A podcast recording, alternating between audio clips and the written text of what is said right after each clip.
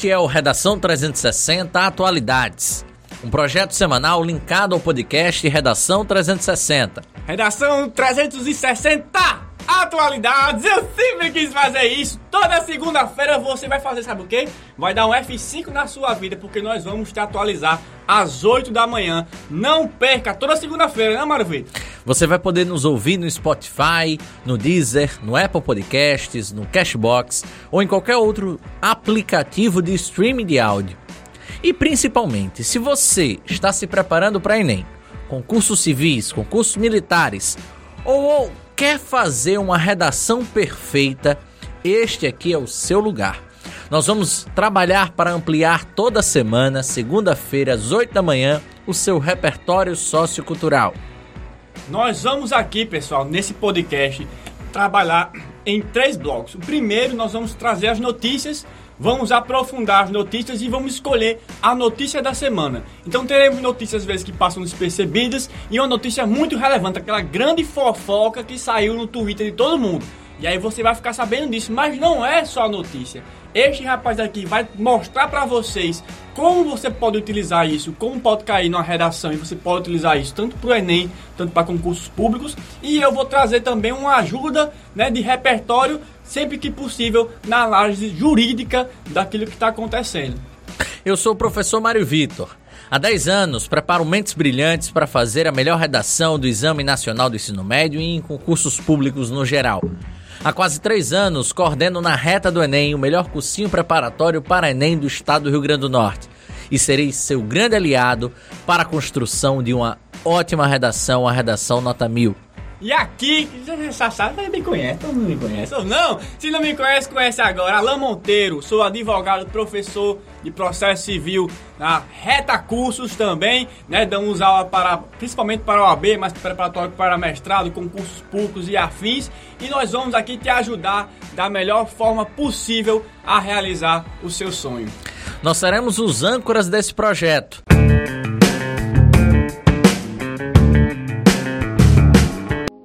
Nova cepa do coronavírus se espalha pelo país e cientistas temem uma terceira onda. Já somam, de acordo com a Secretaria Estadual de Saúde, 25 casos de Covid-19 no estado de São Paulo provocados pela variante do coronavírus, inicialmente identificada em Manaus. Desses, 16 são de pessoas que não estiveram no Amazonas, nem em contato com quem tenha viajado pela região. Ou seja, a linhagem P1 está produzindo em número significativo infecções autóctones que ocorrem sem. O Ministério da Saúde informa que, além de Amazonas e São Paulo, essa mutação do vírus já atinge pelo menos o Ceará, Espírito Santo, Pará, Paraíba, Piauí, Rio de Janeiro, Roraima e Santa Catarina. E segundo autoridades locais de saúde, há registros na Bahia e houve autóctones e registrado no Rio Grande do Sul. O avanço da P1 pelo país é preocupante, pois, segundo cientistas, ela demonstra ser mais transmissível.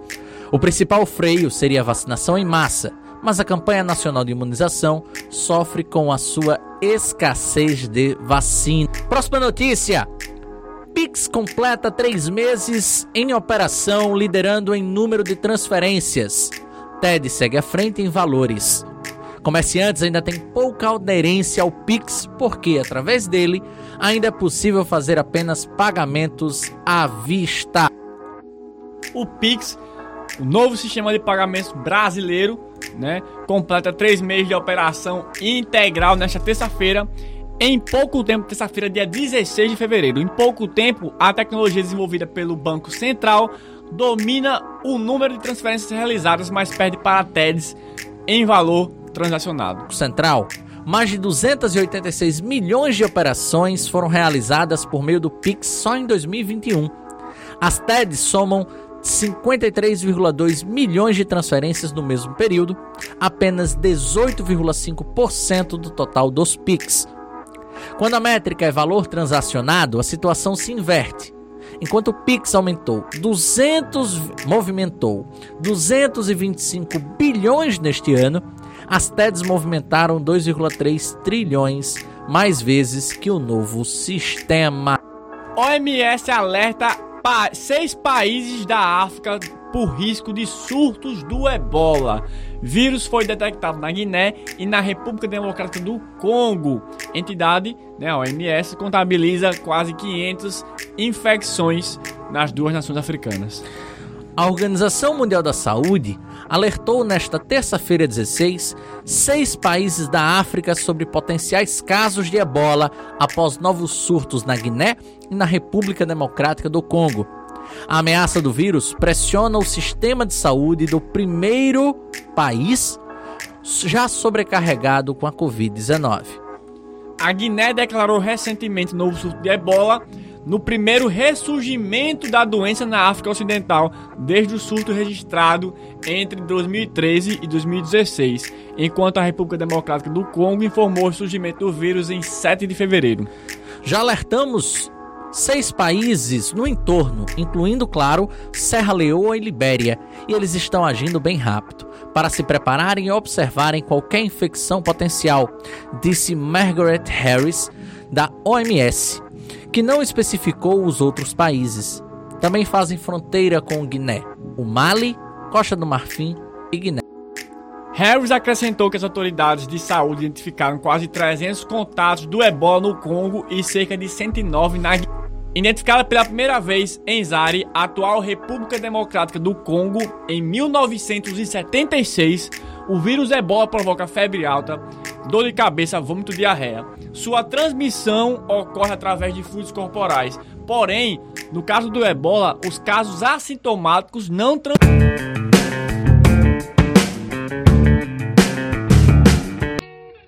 Então, pessoal, nós vimos aqui algumas notícias, às vezes que passam despercebidas, e eu gostaria de começar esse debate aqui com o professor Mário Vitor perguntando, professor, é cepa ou é cepa, né? eu sei que o pessoal ficou já dizendo, algumas pessoas ficaram pensando, ah, Alan falou errado tal, não, pegadinha. Explica aí, professor.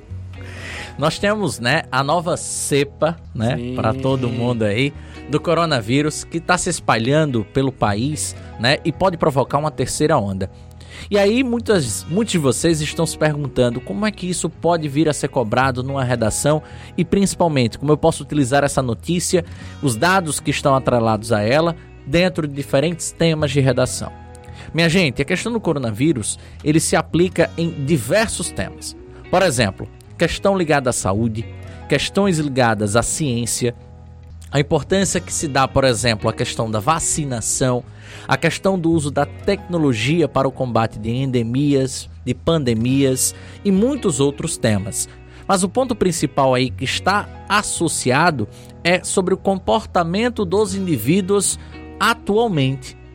Nós estamos há praticamente um ano Gente, eu volto a repetir, há praticamente um ano, isolados dentro de nossas casas, muitos de nós não podendo sair nem mesmo para trabalhar, nem mesmo para lazer. E isso acaba sendo um grande provocador de inúmeras situações complexas dentro da sociedade. Por quê? Porque enquanto quase 50% da população brasileira está em casa se protegendo do coronavírus, os outros 50% estão trabalhando, estão curtindo lazer, estão na rua. E aí vem a grande. Nós passamos pela primeira onda, esperávamos voltar à vida normal. Passamos pela segunda onda e continuamos muitas vezes ainda nela, esperando que daqui a pouco voltemos à vida normal. Só que existem variantes do vírus. Enquanto essas variantes estão se propagando, principalmente enquanto não há vacinação em massa, vão surgir terceiras, quartas, quintas, sextas ondas, infelizmente. O grande problema hoje está, Alan, justamente nessa capacidade de vacinação da sociedade brasileira, do Estado brasileiro. Para você ter uma ideia, caro ouvinte, nós temos hoje no Brasil apenas 2,2%, 2,2% da população vacinada. Isso não corresponde a mais de 5 milhões de brasileiros. Repetindo, 5 milhões de brasileiros. O que isso significa? Significa que estamos caminhando a passos de tartaruga, enquanto que as variantes dos vírus se propagam e se espalham a uma velocidade como a da luz. Então, infelizmente, tudo isso que está acontecendo conosco há um ano aqui no Brasil e há quase dois anos no mundo né? Dessa propagação desse coronavírus que mudou os hábitos e que fez com que uma parcela da sociedade estivesse de fato preocupada com tudo o que está ocorrendo, ainda se mantenha como uma realidade nos próximos meses e quiçá anos, infelizmente. Então você consegue construir dentro de uma redação uma reflexão e uma análise crítica baseada em todos esses temas que a gente citou. A questões, questões ligadas à valorização da ciência, questões ligadas ao próprio coronavírus, a mudança de comportamento na sociedade e principalmente a como a sociedade brasileira está ainda uh, à mercê de uma vacinação lenta e que ainda não consegue, digamos assim, fazer o Estado brasileiro se livrar do mal chamado Covid. Interessantíssimo, né? Essa, essa questão. E já passando para a próxima análise, nós falamos muito sobre o Pix. E às vezes o Pix ele é visto como um tema que não tem muita relevância, principalmente para uma prova. Mas aí, professor Mário Vitor, gostaria de saber como você analisa que seria possível esse tema ser cobrado na redação e como eu posso utilizar essas informações que nós vimos aqui no podcast de hoje. Antes de falarmos de temas de redação associados a essa perspectiva do Pix, eu gostaria de lembrar uma perspectiva voltada à questão do neoliberalismo. O que é o neoliberalismo? O neoliberalismo ganhou força nos anos 80 e 90, principalmente na Europa e, claro, nos países considerados emergentes como o próprio Brasil.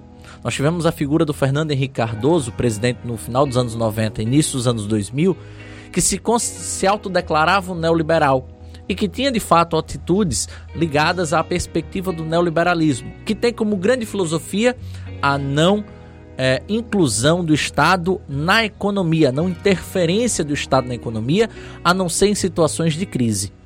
Então venho com a seguinte reflexão: o que é o PIX? O PIX é o Estado dizendo: você, cidadão, você, empresário, pode construir transações comerciais sem necessariamente deixar impostos para o Estado brasileiro. Isso aparenta ser maravilhoso e de fato é. Você já pensou você conseguir fazer uma transação bancária a qualquer hora do dia sem deixar um real sequer para o Estado? Isso é incrível. Porém, ainda não atingiu toda uma sociedade, primeiro, pela pouca informação, principalmente nas camadas mais e o principal, pela pouca consciência da sociedade sobre o que de fato.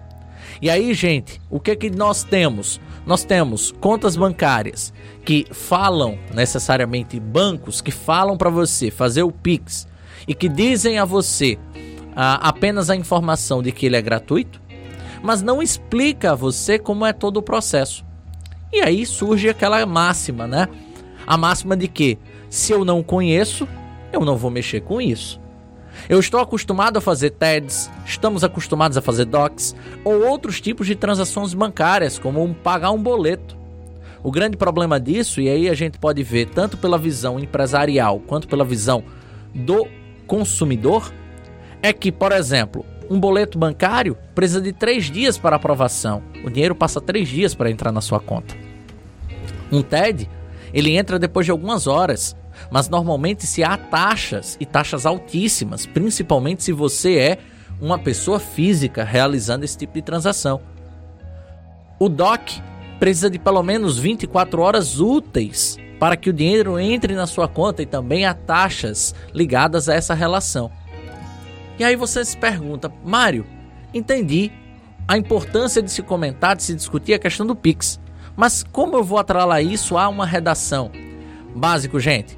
O Pix hoje é uma, a única transação dessas mais convencionais que você não realiza o que nós conhecemos como parcelamento.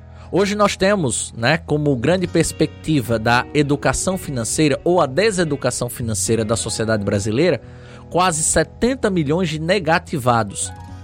E segundo as pesquisas, o que principalmente solidifica essa questão da negativação é o parcelamento com ou sem juros.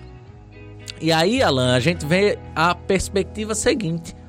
A questão do Pix por não permitir o parcelamento, provoca o seguinte: se você quer fazer uma compra, você precisa ter dinheiro naquela conta naquele momento para que não haja o devido endividamento. E isso faz com que passe, passe a sociedade a ter menos costume de pegar o cartão de crédito, parcelar uma compra que muitas vezes ela não tem saldo bancário para quitar daqui a seis meses, um ano, ou período, por exemplo, de uh, parcelamento, e ela se endivida. Então a grande questão associada ao PIX é mudança de mentalidade. A mentalidade do brasileiro do crédito, do crediário, da perspectiva de, de endividamento por 12, 24, 36, 48, 60 meses para as transações diretas. Eu acredito que essa perspectiva possa ser possa vir a ser mais trabalhada na sua redação, caso o tema venha a ser educação financeira ou está relacionado a essa perspectiva do uso financeiro.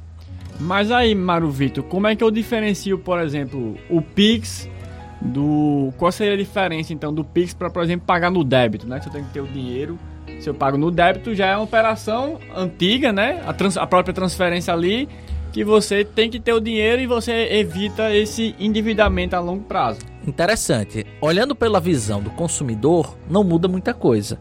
Mas olhando pela visão do empresário, muda. Se eu não tenho taxas associadas, significa que, por exemplo, Alan, como consumidor, está comprando Demário Vitor como empresário. Se ele me paga no débito, haverá taxa de transação. Essa taxa pode ser da maquininha do cartão de crédito como pode ser uma taxa ligada ao seu banco, que te permite receber via débito bancário. Resultado: essa taxa que fica normalmente para o banco, ou para o Estado, ou para ambos, não mais vai ficar.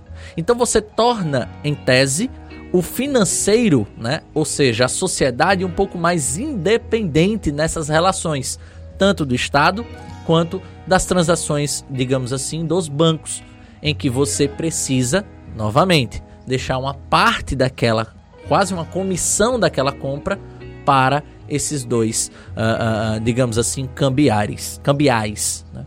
E esse tema da educação financeira, pessoal, ele não é algo que vem a ser debatido de hoje. Né? Houve um grande debate em 2018, quando o candidato Ciro Gomes, entre suas propostas, tinha de tentar retirar boa parte dos brasileiros, ou todos os brasileiros que estavam negativados SPC e Serasa. E essa foi uma proposta muito controversa na época. Se possível não, é, não temos como aqui dizer que seria a proposta ideal ou não, mas que nós estamos em 2021 e sabemos que em 2022 teremos outra campanha presidencial e esse tema voltará a ser debatido. Então, se você conseguir né, aliar essa notícia à questão da educação financeira e ao endividamento da população brasileira em geral, você consegue ter um repertório muito bom nesse sentido. Né? Alan, só interrompendo, temos mais uma associação aí possível, né?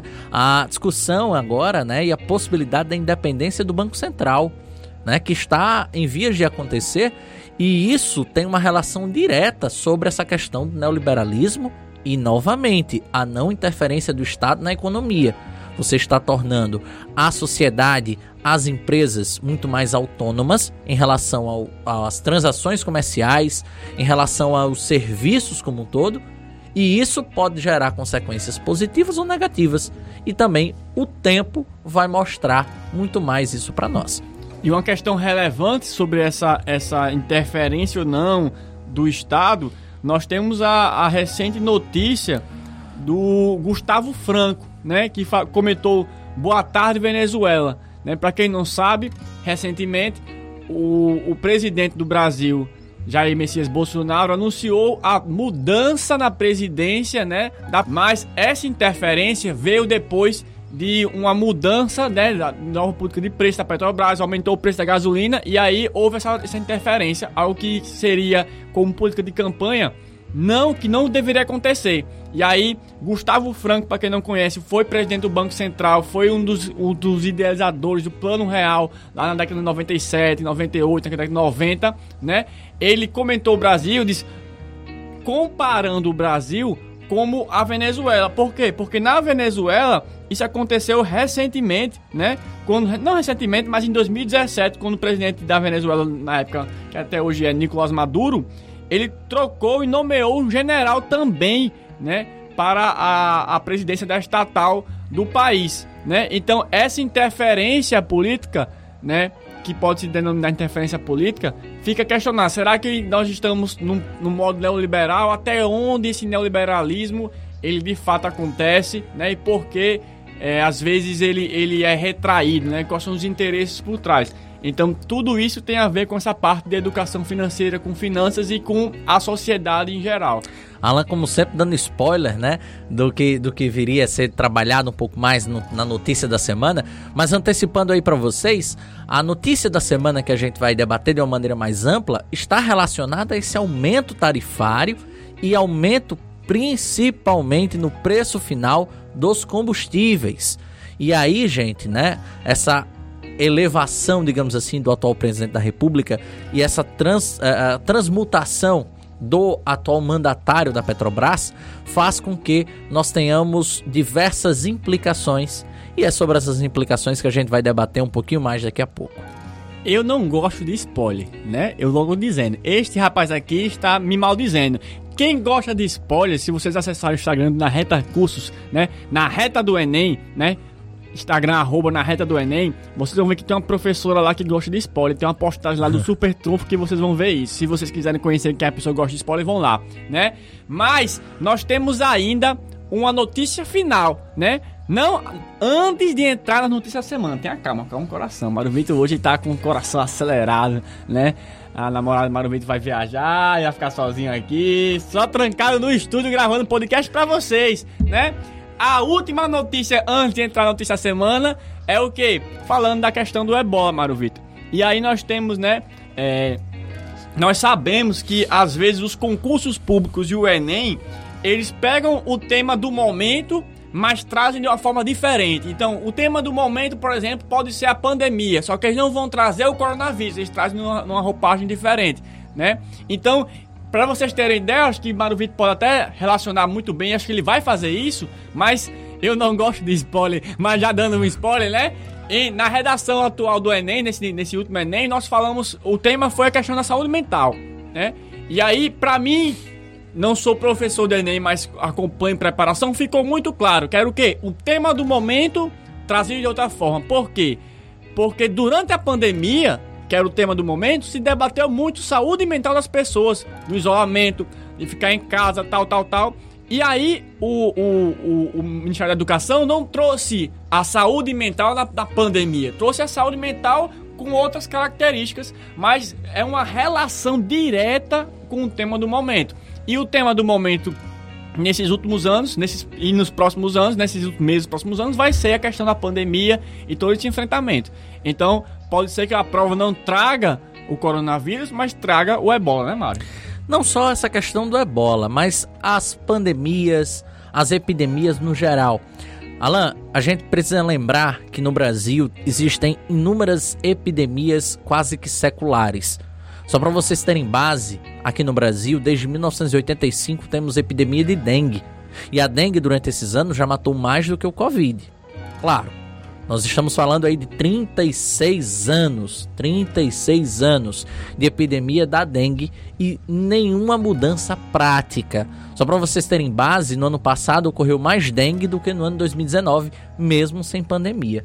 Parece ser um absurdo, principalmente por quê? Porque mais gente está em casa. Mas não, Parece que os hábitos domésticos, aqueles hábitos que a gente aprende na escola para se evitar a dengue, não estão surtindo efeito. As pessoas estão, de fato, uh, uh, uh, se livrando né, dessas atitudes, pensando muitas vezes que apenas o mal está na Covid. E na verdade, não. Existem outros tantos vírus e outras tantas epidemias ligadas à nossa realidade. O ebola nunca foi realidade do Brasil, felizmente. Raríssimos são os casos de ebola durante toda a nossa história. Porém, a gente não pode olhar com uma visão meramente uh, egocêntrica da coisa, ou seja, vendo apenas o nosso redor. A gente tem que analisar o quanto que o, que o vírus ebola é devastador, principalmente no continente mais pobre do mundo. na África. E a gente tem que analisar outros tantos, outros tantos tipos de doenças epidêmicas, principalmente na África, mas que também estão relacionadas ao mundo inteiro, como por exemplo as doenças sexualmente transmissíveis. É um inclusive das minhas apostas para esse ano, tá?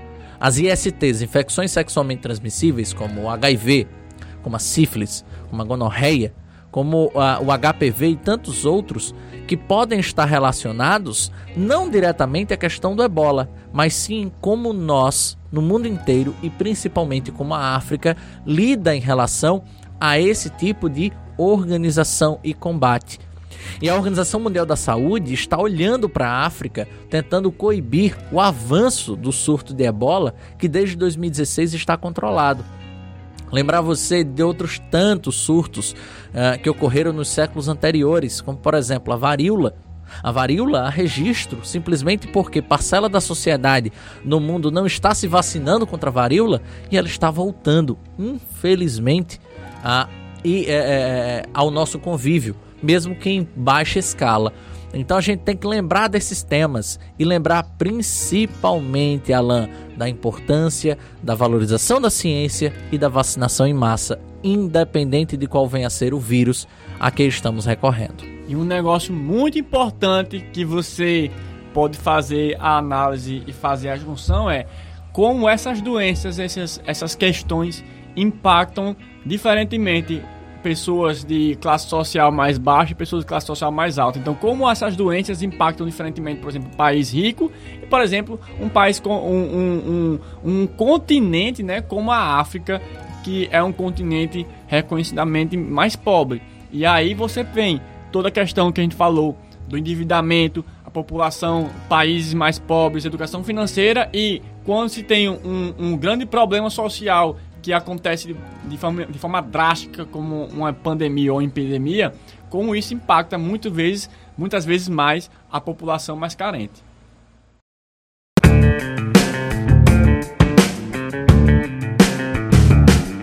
Notícia da semana, aquela notícia que fica todo mundo assim, é, é essa arrepiadinho aqui, né? Parece que o seu amor deu clichê do cangote, sabe aqui atrás da orelhazinha assim, ó, olha, olha, fica arrepiadinho, tá vendo? Tá vendo? Atrás da orelha a pessoa fica arrepiadinha, né? Se você está escutando, se você está ouvindo no Spotify e não viu o Maru Vitor arrepiado, corra pro YouTube, né? Que você vai ver ele arrepiado, que eu fiz um carinho aqui. E aprenda como fazer o carinho na pessoa amada. Mas a minha notícia da semana, infelizmente, pessoal, não tem nada a ver com amor. Nada a ver com amor, nada a ver com carinho, né? Nós temos uma um, infelizmente, uma prisão, né, de um deputado federal, Daniel Silveira, né? Nós não estamos aqui para comentar o que ele falou, né? Porque nós não vamos aqui nos rebaixar ao que, ele, ao que foi dito, mas comentar sim o fato, né? Do ponto de vista jurídico, eu gostaria de trazer primeiramente, antes de abrir aqui a discussão, é nós temos um deputado federal que tem uma previsão constitucional que ele tem que ser protegido, a famosa imunidade parlamentar. Quem não é no direito tem que entender o seguinte: o deputado ele só pode ser preso enquanto deputado se ele estiver cometendo um crime, um crime em flagrante e esse crime for inafiançável, certo? No caso, pessoal, o debate que está tendo do ponto de vista estritamente jurídico e não político é esse, esse crime, da forma que foi cometido, né? Que foi visto pegando um vídeo, em tese não poderia ser flagrante. E aí o STF criou, abriu uma interpretação nova para dizer que o crime na internet ele tem uma característica de permanência, então ele está sempre sendo cometido e por isso seria flagrante. Alan, qual é a diferença? O flagrante seria a autoridade policial, por exemplo, pegar o cara no momento que ele está gravando o vídeo. Então eu estou cometendo um crime naquele momento ou eu vou atrás do cara logo após ele gravar o vídeo. E não porque eu vi o vídeo na internet, né? Senão qualquer pessoa que gravar um vídeo na internet cometendo uma ofensa, cometendo um crime, vai estar em flagrante e pode ser presa a qualquer momento. Então, ficou esse questionamento. Nós, não, nós aqui não podemos dizer, eu sou advogado, eu, eu tenho minhas opiniões, mas não posso dizer que o STF está certo ou está errado. Se o STF está interpretando dizendo que isso é flagrante, então, a partir desse momento, nós temos que considerar o nosso ordenamento jurídico flagrante. Mas o que eu tenho aqui para trazer por relação 360 atualidades e que nós vamos debater agora é o seguinte: é o tema, pessoal, que tem que ser olhado com carinho. Nós temos representantes na nossa, no nosso Congresso que afrontam a democracia. Né? Porque quando um representante, por mais que ele não goste do, do, dos posicionamentos do STF, por mais que ele não goste do posicionamento de um ministro, por mais que ele não goste do posicionamento de um senador, ele não pode é, abertamente dizer que isso tem que acabar, que tem que fechar. Ele tem que lutar para melhorar dentro dos limites da democracia. Então a democracia, ela tem seu lado ruim, que é o que permitir que você qualquer pessoa possa falar o que quiser, né? Então você é livre para fazer o que você quiser. Se você cometer um crime, você vai ser preso, né? Vai ser responsabilizado por isso né? E nós temos que defender a democracia. E aí no aniversário, no que seria o aniversário, talvez de um grande ídolo desse rapaz aqui, que é Sócrates, né? Sócrates, para quem não sabe, foi um jogador do Corinthians que lutou pela democracia corintiana e da democracia durante a ditadura. O aniversário dele seria na sexta-feira, se ele fosse vivo. No aniversário dele, nós tivemos a votação que confirmou a prisão de, do, do deputado Daniel Silveira que para mim cometeu essa afronta à democracia. E a democracia, né, não, professor Mário Vitor, é sempre um tema relevantíssimo para provas, principalmente para o Enem. E lembrando, em 2021 para 2022, nós vamos começar o debate mais aflorado sobre campanha presidencial e a democracia vai vir solta, não só em redações, mas também talvez em questões objetivas, né? Perfeito, perfeito, Alan chamar a atenção de vocês para o podcast 29, que eu gravei inclusive com o Alan. Democracia é só votar? E, e uma reflexão que a gente trazia bastante dentro daquele, daquele podcast é que não. A democracia ela surge muito antes do voto. A votação ela torna você parte do processo. Né? Apenas isso. Mas dentro de todo, toda a conjuntura, a gente tem que entender um pouco mais sobre uma questão, Alan, e também ouvintes o quanto que nós estamos hoje dando voz e vez para seres que não estão completamente capacitados para ingressar no Congresso. E aí, claro, eu não posso ser a voz acima da democracia e acima do voto do povo, pelo contrário. Mas eu posso dizer ao povo o quanto que é importante o voto consciente. Gente, não adianta a gente querer colocar dentro do Congresso, ou pior ainda, dentro dos cargos uh, uh, executivos, né? pessoas que hoje ainda não estão cientes de que vivemos na democracia. Bolsonaro vai embora, Lula vai embora, FHC vai embora e a democracia fica. Então, essa é a grande base, esse é o grande ensinamento que fica dessa notícia de hoje. E pode sim ser cobrado numa redação falando sobre a questão do voto, a importância do voto, a importância dos valores democráticos e a importância principalmente da questão da valorização e do respeito de todos. Porque na hora que Daniel Silveira fala, por exemplo, ah, de uma forma afrontosa sobre a democracia, ele fala contra você. E lembrando também, né, professor Mário, que a democracia não é um debate do Brasil, né? Na eleição dos Estados Unidos, a maior democracia do mundo, nós tivemos um, um, fato histórico também acontecendo esse ano, né, que foi a invasão ao Congresso, né, que foi um presidente acusado de incitar pessoas a invadir o Congresso. E isso se repetiu no, no Brasil quando um deputado incita a violência contra uma instituição. É uma instituição da República, instituição democrática, que é uma instituição importante como o STF. Então, esse debate democrático, a questão do voto, ah, tem que ser voto impresso, tem que ser não sei o que, tudo isso pode ser debatido e você tem que analisar, porque a democracia não é só você votar e ser votado. A democracia é a construção de um país, né, que escute todas as camadas. Então, quando nós temos um Congresso Nacional, é porque nós temos deputados que representam setores da sociedade. Então, temos temos deputadas que têm que representar o interesse e os direitos das mulheres. É, temos que ter deputados do Nordeste para que possam representar o Nordeste. Então, por isso que temos toda a divisão. Cada estado tem representantes. No, no Senado, por exemplo, o número de representantes é igual por estado, né? Então, tudo isso é pensado para que o Brasil inteiro possa ter voz. E quando a gente tem né, pessoas que querem calar é, são pessoas que não querem te dar o direito de, por exemplo, é, ser representado e de você discutir, ainda que indireto, as questões que você acha importante. Por quê? Porque quando você escolhe uma pessoa e deposita seu voto naquela pessoa, você está dizendo que aquela pessoa vai abrir a boca para falar por você. Então, quando aquela pessoa sobe no palanque, sobe na, na, na, na Câmara dos Deputados para falar, é você que está falando. Então, é isso que você tem que pensar. Você quer ser conhecido, conhecida como uma pessoa que falou uma coisa boa, que construiu algo para o país, ou quer ser conhecido como uma pessoa que, que quer acabar com o país, que acha que a violência vai resolver tudo. Então é isso que você vai fazer. Você pode tentar fazer isso de forma direta, tentando concorrer aos cargos eletivos. Por isso que a democracia permite que qualquer pessoa possa tentar, em algum momento, concorrer dentro das regras, né? Não é só uma casta, não é só um grupo, né? E também você possa ser representado a partir do voto. Então tudo isso é a democracia e talvez seja um dos bens que nós temos, um dos modelos que nós temos que, apesar dos seus inúmeros defeitos, é importantíssimo para a construção da nossa sociedade e tem sido importante para isso, né? E agora a minha notícia da semana, Alan, é muito mais voltada à questão que a gente já trabalhou no bloco anterior, a importância uh, da discussão sobre a retirada do presidente da Petrobras, presidente, não é isso?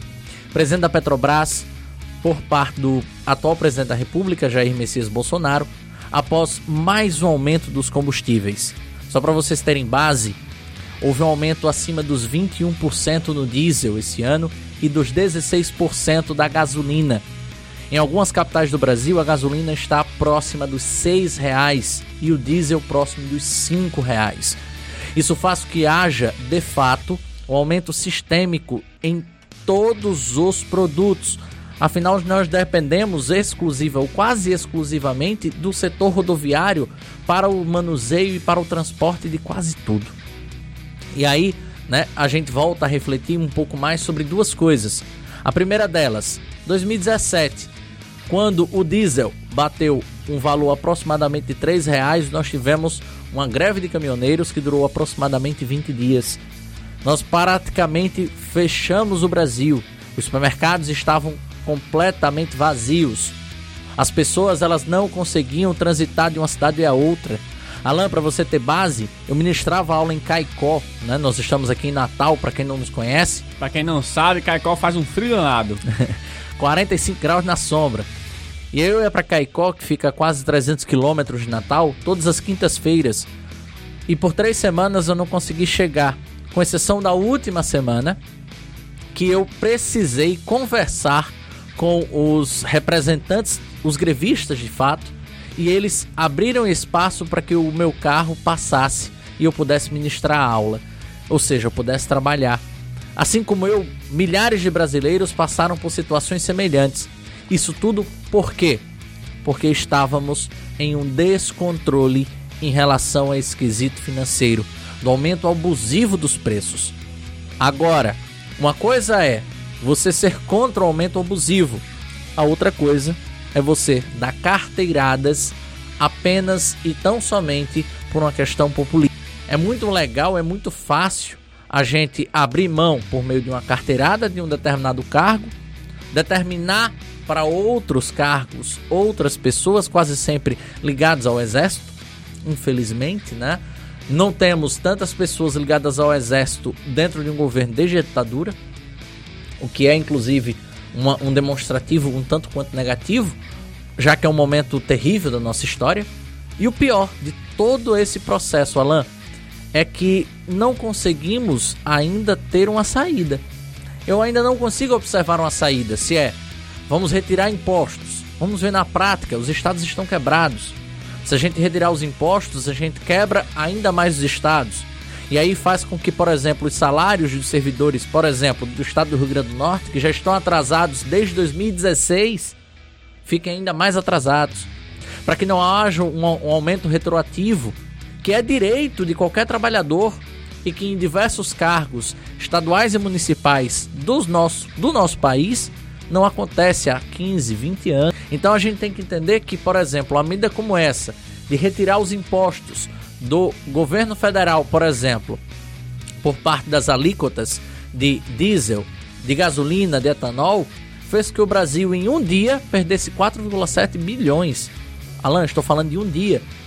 Imagina isso no ano. Imagina isso durante toda uma vida.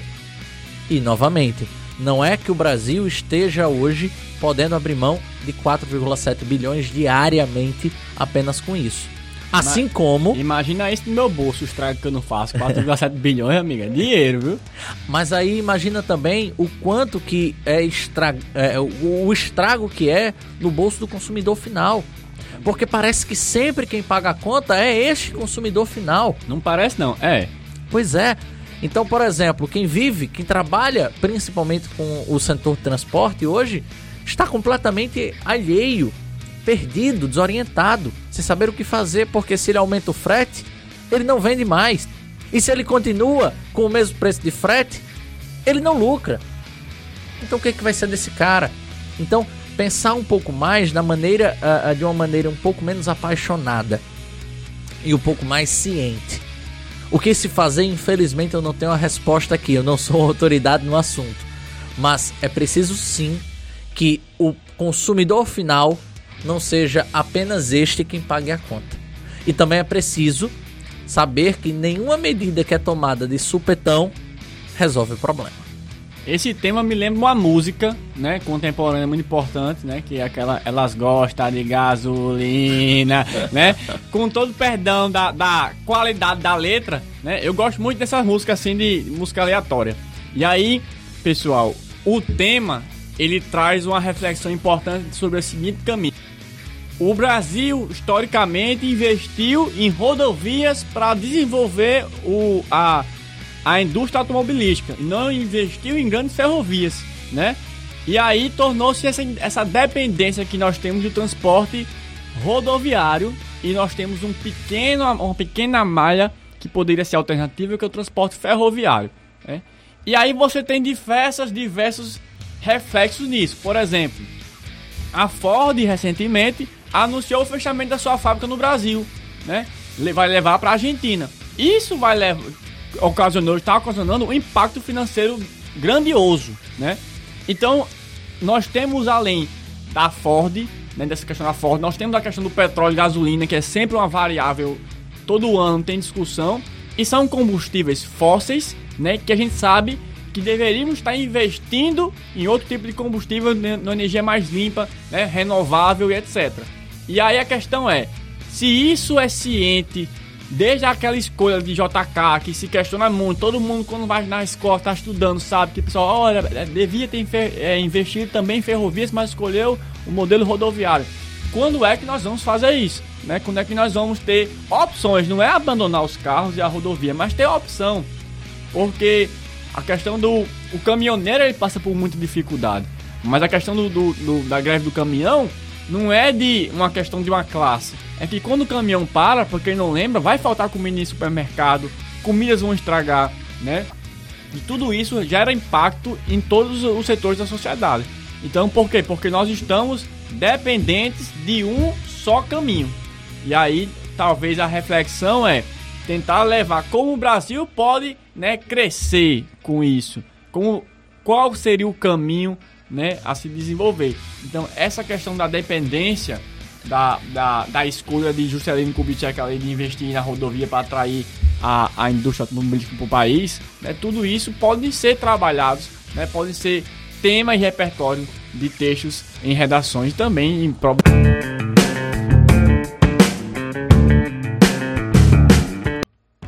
Este foi o primeiro episódio do Reação 360! Atualidades. Exatamente, eu sabia que ele ia fazer isso. Ele tá dizendo, não, não, não quero fazer, não quero fazer. Vai fazer sim. Pessoal, muito obrigado pela sua audiência. Estejam conosco novamente a partir da próxima segunda-feira.